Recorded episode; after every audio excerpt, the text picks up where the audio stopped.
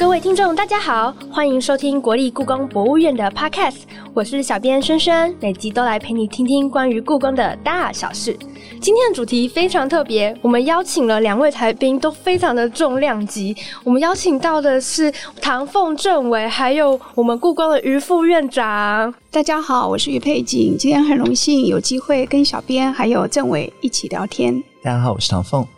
于副院长是我们南部院区皇帝的多宝阁的展览的策展人嘛？那唐政委也曾经跟故宫有很多次合作，像一百零六年的时候，您曾经就用那个无线远端遥控那个机器人方式亲临南部院区来欣赏日本美术之最那个展览。所以今天邀请两位，想要一起来聊聊真实物件跟数位世界相遇的时候会遇到什么样的火花。所以那可能可以邀请副院长，我们可能现在简单的介绍一下关于呃南。部院区皇帝多宝格的展览吗？好，谢谢。皇帝的多宝阁呢，是从去年十二月二十五号在南部院区展览。那这一次展览呢，比较不一样的地方是我们就是采用大家都很熟悉的开箱的手法，一次展出六百一十九件的文物。那另外一个特色就是要请大家特别留意，除了六百一十九件文物每一件都很特别值得观赏之外，就是它的包装匣盒也是另外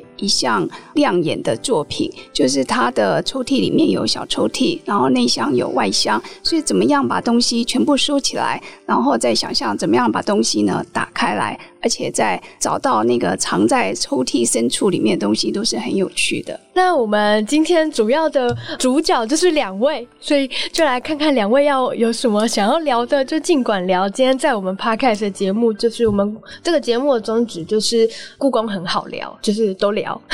我们应该请政委，政委先开始。好啊，呃，其实刚才小编有提到，就是我在二零一七年的时候参加日本美术之最嘛。那当然在里面大家比较会记得的就是那个就是陶偶嘛，在哆啦 A 梦里面有出现过的那个陶偶。那我还记得当时虽然我人在台北，但是是透过三六零度的直播的方法，等于带着大家一起在南院去逛。那就有很多网友说，哎，他从来没有到过南院，但是呢，他等于附身在我的机器人身上，而且可以转各种角度之后，就觉得哎南。南院好像离我也没有那么远，他可以立刻就有一个亲近的一个感觉。所以呢，等到他看完这个直播之后呢，他马上就订了车票，隔天就跑去南院了。所以这可以告诉我们说，数位它其实可以是面对面的互动的一个预览，让大家在实际去那边观光之前，先认识一下那个地方有什么值得吸引人的地方。那我觉得这次在南院，我们在线上也看到非常多皇帝的多宝阁相关的一些展览文物，当然也还有故宫一直推行的开放资料等等。那这些呢，都是。在你实际去南园之前，就可以先挑起你的好奇心的一些很棒的数位产品。算是一个预热的感觉吧。对，刚刚政委讲的就提醒我们啦，下次我们在策展的时候，应该要预设一个时间点。这个时间点呢，就是把你展览的亮点的东西，跟整个展览的叙事脉络，可不可以透过刚刚政委所讲的那个方式，在网络上预播？这样或许就可以达到宣传的目的，同时告诉大家南苑真的没有那么远。不过我刚刚听到政委有讲说，他曾经在日本美术。之最的时候，透过远端的遥控机去观赏那个文物。那这一次呢，不知道有没有这个荣幸，同样邀请政委在呃选一个黄道吉日，也可以呢去参观一下皇帝的多宝阁。因为这个展览呢是预备展出两年，那这两年的时间，我相信应该都有有荣幸邀请到政委一起观赏，非常非常愿意。我还记得当时我第一次开机器人去南院的时候啊，当时的机器人是那个 Double Robotics。就是二点零版的时候，当时的那个机器人就是跟我在日内瓦联合国会议的是同一款，当时是手动操控的，意思就是我要自己按上下左右键，它才能转头才能走。所以呢，在它的检票口那边，它就差一点绊倒了，因为那个机器人是往前看，它没有看到左右两边那个检票口，哎，所以他说啊，小心啊，这个不要绊倒等等。那但是呢，现在这只机器人 Double Three 已经升级到三点零版，就跟我们口罩实名制一样啊。所以因为这样的关系呢，它从看到的这个空间里面，底下会有很多的，就是灰色的小点，意思就是说那些地方是人可以到，而且不会撞到东西的地方。你在荧幕上面一按，它就自动的导航到那边去，等于像一个自驾车的技术被应用在这种远距的机器人上。所以如果故宫愿意来响应一下，我们用一下这种自动导航，不会再撞到这个售票口的远距机器人技术的话，那我非常愿意再带网友们一起来在线上预览南苑也告诉我们说，在五 G 的时代，会跟我们以前用四 G 的讯号相比起来，有更精细的这样一种摄影的品质。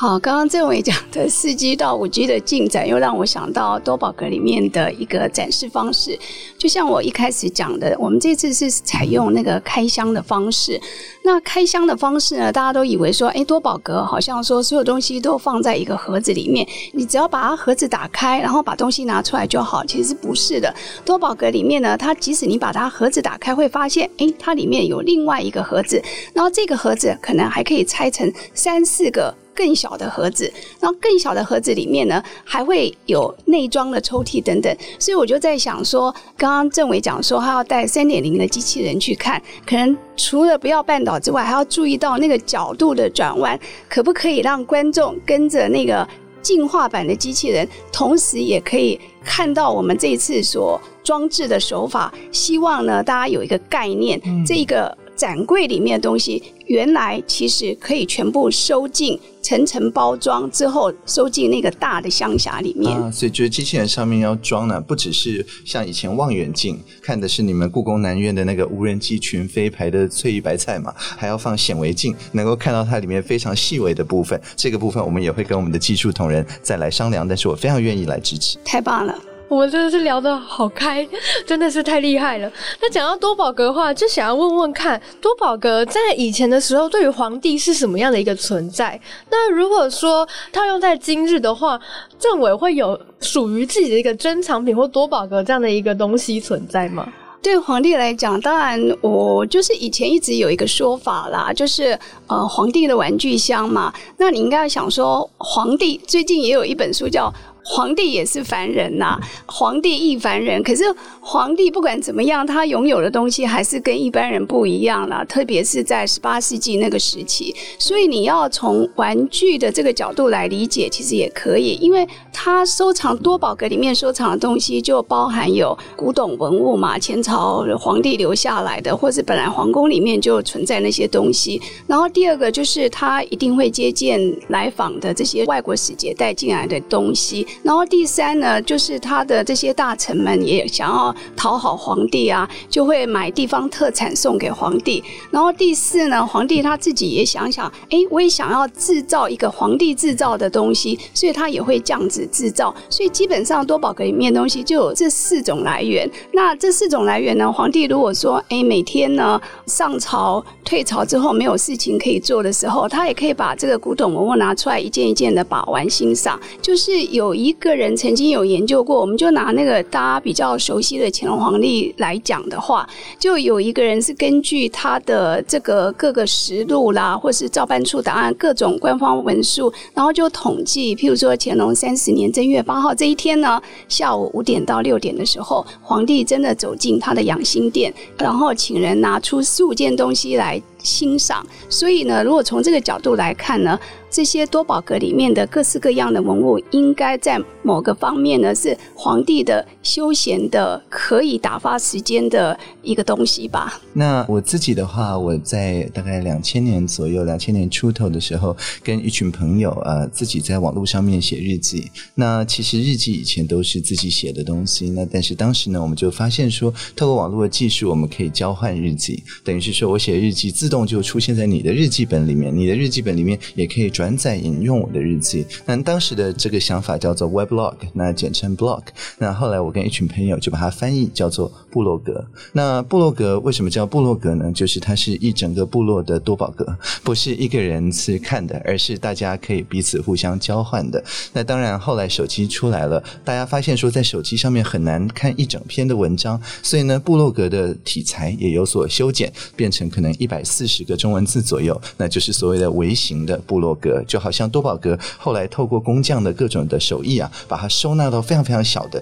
地方，就可以放很多的暗柜啊，很多的储藏。那自然在里面所放的这些文物也必须要相应的缩小。那这个呢，就是所谓的 micro blogging。那像我自己在推特上面，就常常会按一些喜欢的内容啊，大家只要提到唐凤，呃，我有时候就会打个心。那打个心呢，大家就说啊，召唤出来了，召唤唐凤，召唤到了。那不管是有人祝我生日快乐啊，或者是说大家用我的影像做了一些迷音啊、一些梗图啊等等，那这些打新的这些历程呢，也就好像是我在跟大家的交换日记一样的一个互动啊。那当然，在 Twitter 上面或者在其他的社群媒体上面，大家也会有很多各种各样的列表。好比像说，我就会被加入所谓的哎公民黑客的列表啊，或者是说呃会自己写城市的官员的列表啊。每一个人在搜集这些推文跟人名的列表的时候，都会给他取很多不同的名字。那我觉得这是很有趣的地方。那以我所知，皇帝的多宝格里面也有这样子一个成分呢。是啊，谢谢政委特别提到皇帝多宝格，皇帝帮多宝格取名字的这一点，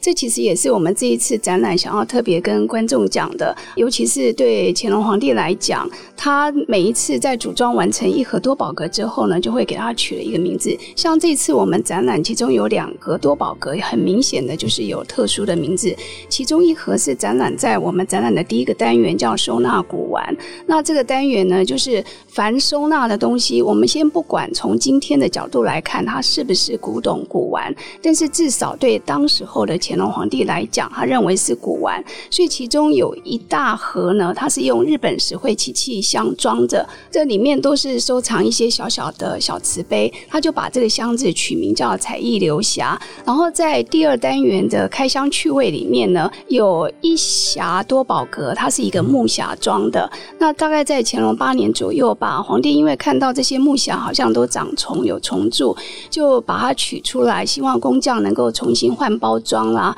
然后除虫等等。所以这个时候他就把这个多宝格取名叫天府球灵。但是刚才那个政委有提到一个很有趣的，就是说在这个 blog 上面交换写日记，这就是一种分享的态度。那就让我想到说，其实，在乾隆皇帝的时候，他所组装的这些多宝格里面，不是只有古董，不是只有礼物，他有的时候会把。瓷层画的东西也一起摆进去，譬如说我们会在里面看到一些小的手卷，那这个小的手卷很可能是他平常还是要有朋友有一些瓷层往来，那他可能就会叫这些瓷层呢特别在这个小画卷上面画一些图画，或是当他要为这个玉器玉器匣配这个一层一层的抽屉的时候，他会想要按照这个文物的形状挖一个浅浅的小凹槽，然后把东西固定在里面。可是他非常的细的想到说，当你把玉器取出来的时候，如果这个木匣只是简单的一个木匣是太无趣的，所以他也会请他的瓷臣呢，在这个木匣底部画图。所以你可以想象，当皇帝在玩玩具的时候，可能有的时候他是一个人独自的这个把玩，这有的时候他也许也会召唤一些他的瓷臣。虽然在古代的那个时候，身份地位可能有点不一样，但是从这个。当一盒拿出来，然后我们把文物取出来，诶，下面有他慈诚朋友的图画，这也是一种分享。那想要询问一下政委啊，就是除了上次你用机器人来逛那个故宫南院嘛，你还有没有其他就是觉得诶蛮有趣、蛮特殊、印象深刻的博物馆或是故宫经验呢？嗯，其实我觉得开放博物馆的这样子一个想法是故宫其实在呃历任的就是 curator 历任的院长的协助之下，现在已经是呃全世界都做的蛮好的一个了。那所以现在其实只要找故宫 Open Data。你就可以看到各种各样子的素材，可以让你做各种各样的使用。那我最近印象比较深刻的是，国外有一些博物馆，因为它是采用开放授权的关系，所以呢，就有很多朋友写了一支程式，自动把它变成在动物森友会里面的那个小图。那所以呢，等于就好像说，哎，你在家这个呃，就好像多宝格一样，你可以有非常非常多小小的图，然后去赏万这样子的博物馆。所以好比像说，像之前呢，这个聂永贞等设计师朋友啊，不是有设计一个《纽约时报》的。这样子一个广告吗？哎，就有朋友就把它直接分享，这位朋友叫 Zombo 啊，分享成这个 Who Can Help Taiwan 的这样一个小的图案。那这个呢，就比那个全版的广告在荧幕上面占的空间比较小，而且它是方形的，所以你就可以一次排很多。在你的那个无人岛上面去进行赏玩。所以我觉得这也是故宫，我觉得未来可以参考国外美术馆的一点，就是说，当然我们知道每个字画、每个卷轴等等，它有不同的 dimension 嘛，有不同的长宽的比例等等。但是如果我们可以多做一些这种方形的截图，然后每个方形里面看起来都蛮有趣味的话，那就在不管动物森友会里面啊，或者是其他的网络上面的游戏里面啊，都可以让大家很容易的去运用这个作为素材。那这样子，大家一到彼此的无人岛上，好像就踏入一个多宝格的感觉。政委这个分享呢，其实就想到我今天第一次有机会跟政委聊天嘛。那在这个节目还没开始之前呢，我是有请教政委说，对我来讲最有趣的就是说，可不可以有一种画面，可以想象把多宝格打开，当多宝格打开的时候，所有东西都跑出来了，然后又可以自动的在画面一跳，自动一件一件归位，归到它专属的位置。因为多宝格的有趣就是每一件文物在里面都有它专属的位置，所以你一定要归到它专属的位置。最后，所有抽屉才能够落在它原来的位置，整合多宝壳才能收起来。那政委给我提议是说，对，我们就弄一个类似神奇宝贝的那个图鉴嘛。但是我后来发现，虽然我有玩神奇宝贝，可是我玩的段数好像又太低级了，所以呢就要不断的往前追跑。所以现在有这个新的科技文明也不错。当我们每天在跟古人沟通的时候，要回头来看看现在的科技文明进步到哪里，可以透过现在的科技文明，帮我们更进一步去挖掘古人所深藏的各式各样的宝贝。对啊，就像你听到像珊瑚双龙啊、青玉龙马啊，难道不就像是宝可梦的名字吗？其实我发现多宝格里面有一些小玩物长得也挺像宝可梦，只是我不太敢这样子讲。我觉得副院长跟政委讲到一个好重要，就是我们有时候年轻人啊会觉得，哎，文物就是一些很老的东西，然后或者是说一些很好像就是没什么兴趣，但其实它就像一个现在年轻人爱的宝可梦一样，它就是一个古人当时的一个很开心、很喜欢一个小东西。当我们仔细去发现的时候，你会发现，其实那个时候跟我们现在是在过类似的生活是没有不一样的，好像我们跟古人的距离就贴近了一。是，所以这一次从人的角度出发，也是这个皇帝的多宝格跟以往多宝格自然不太一样的地方。但这个时间真的太短，我希望将来还有机会跟政委多多聊天，多多学习。非常的期待。刚才政委讲到说，曾经呃用机器人方式来参观南院嘛，那他答应再来一次哦，是是是。然后就讲到说，这个数位方法可以算是一个现场观看的一个预览跟预热的一个方式。那还有什么方法，政委觉得可以再让数位继续为文物创造一些感动呢？我想有另外一个很重要的就是二创的这个价值啊，就是说如果我们只是把这个展览的资讯公开，好比像说一个一个很漂亮的照片，那这样子的话，大家除了觉得它很棒，按个赞之外，其实没有办法对它有什么多一点的互动。那像我刚才有展示的这个聂永贞设计师的这个作品，那那就不一样了。他一开始就是说，任何人只要你心中认同这样子一个理念呢，也不用跟他讲，心中认同这样子台湾 can help 的理念，你就可以做。各种各样子的重新创造，他等于对这些人来讲，他不主张他的著作财产权，所以我们一下子呢就可以看到做乐高的朋友，就一下子就把他的这个广告的意象变成一个乐高的，哎，这也很像多宝格的这样子的一种雕塑。那当然也有很多二创、三创、四创都会出现。好比像前几天我们零确诊的时候，哎，那那设计师就把那个门呢改成一个零的形状等等。所以当他能够去允许这样二创、三创的时候，这个物品。它就超越了我们说历史上这是什么年代的作品，因为这个概念会不断不断的被重新创造，它变成是一个这一代跟下一代跟下下一代都共享相同的一个语言，就像一个好的童话故事一样。我们从最早的《山海经》的时候可以一直讲到现在，我们不会特别觉得它是哪一个年代的作品，原因就是因为它可以不断的让大家做二次、三次的创造。所以二创、三创这个其实对博物馆来讲也是一个新的启发，一个可以思考。的问题，但就在于说，你知道博物馆在某些方面它有很多的包袱，所以我们要怎么样利用二创三创的创意去解开包袱，可能也是未来可以思考的一点。对。是这样没有错。嗯，好，今天很感谢长凤政委来跟我们分享了非常精彩的一些数位结合博物馆的一个方式，也感谢副院长来帮我们介绍多宝阁。所以呢，再次提醒大家不要错过皇帝的多宝阁展览。我们也期待能够透过政委的机器人一起能够来看到呃南院这样的一个特展。那再次感谢两位跟我们一起聊天，谢谢政委，谢谢副院长，谢谢，好，谢谢，我们下次见，谢谢。下一集我们要聊聊一位古代的大艺术家。这位大艺术家是个才子，但他的职涯的路啊不是走得很顺。很多人都知道他的名字，也一定在上学的时候读过他的作品。甚至我们其实前几集的 podcast 也曾经提过他的名字。他到底是谁？下集揭晓，请大家不要错过喽！